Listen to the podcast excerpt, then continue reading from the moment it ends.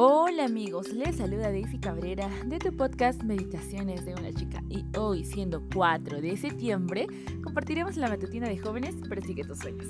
Como cada día tenemos un texto bíblico y también una historia que compartir, así que ya sabes, vamos a ir primero al texto bíblico.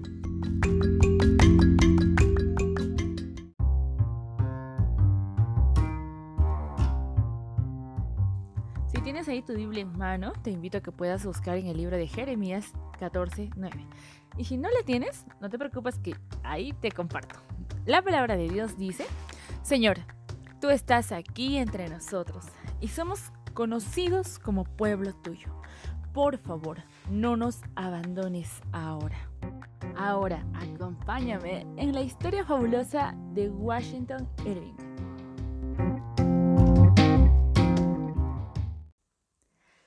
El 30 de abril de 1789 fue un día muy emocionante para la ciudad de Nueva York. Tronaron los cañones, vibraron las campanas, hubieran incluso sonido de trompetas, se escuchó el retonar de los tambores. La noche estaba tan hermosa, iluminada con el fulgor de los fuegos artificiales. ¿Qué tal noche? Imagínate estar tú allí. Era una fiesta tremenda.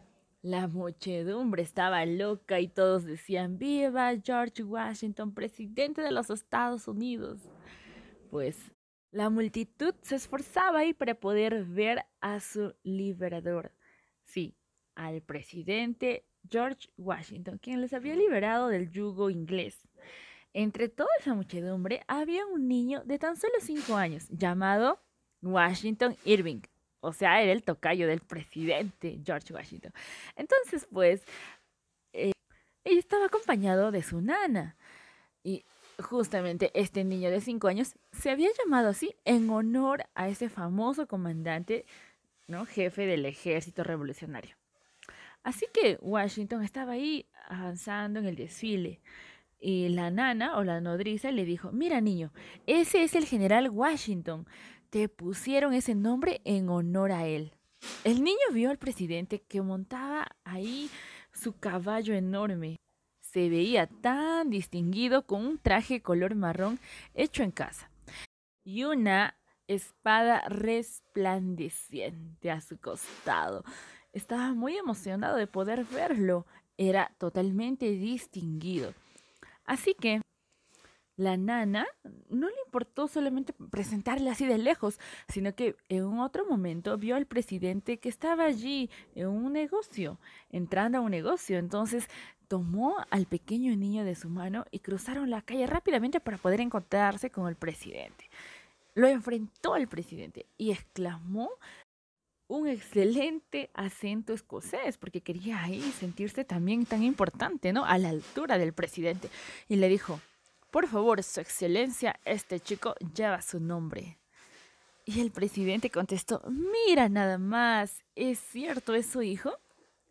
Me da gusto poder conocerte, Washington. Espero que siempre seas un buen niño y cuando crezcas seas un hombre de bien. Que Dios te bendiga, le decía así Washington mientras acariciaba la cabeza del niño. Desde ese momento, George Washington fue el héroe de Washington Irving, quien más adelante se convirtió pues en un gran escritor honorable. Incluso llegó a escribir la vida de George Washington. Además, también escribió biografías de Cristóbal Colón, Jacobo Astor, Albert Waldsmith y el capitán Bonneville. Así que también no fue solo eso, sino que este muchacho sirvió a su país como un embajador en Inglaterra y España. Toda su vida trató de poner en alto el buen nombre que le habían dado en honor al presidente en ese entonces. ¿Qué tal historia?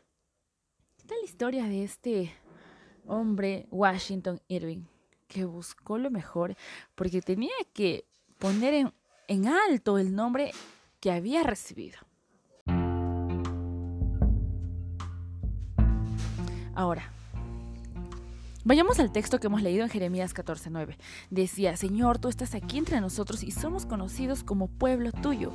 Tú sabes que el Señor te ha elegido, nos ha elegido, somos su pueblo, por lo tanto nos llamamos cristianos, por el amor que, que le tenemos nosotros a Cristo, que lo hemos aceptado.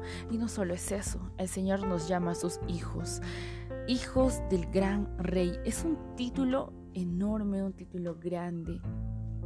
¿Y qué tal tú? ¿Haces lo mejor que puedes para honrar ese nombre que se te ha dado? Para honrar el nombre Hijo de Dios ¿Estás esforzándote para dejar en alto este nombre? Y la pregunta también es para mí. ¿Estamos haciendo realmente eso? Y si no, pues hagámoslo, empecemos y vayamos a poner en alto el título que Dios nos ha dado por amor a nosotros mismos.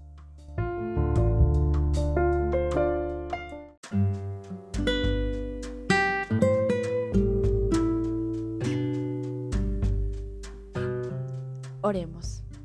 Querido buen Padre que estás en los cielos, gracias mi Dios por este nuevo día. Gracias Señor porque tu amor es inalcanzable, mi Dios, infinito que nos has llamado hijos tuyos. Quizás Señor no lo merezcamos, pero Padre, Gracias Señor por ese privilegio.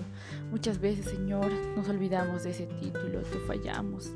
Señor, permite que podamos tenerlo presente en nuestra mente, en nuestros corazones y poder, Señor, dejar en bien en alto ese título que tú nos has dado.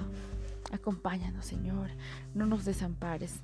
Permite que tu pueblo pueda ir siempre adelante y podamos salir victoriosos en tu nombre. El día de hoy entregamos nuestras vidas. En el nombre de Jesús te suplicamos, mi Dios. Amén.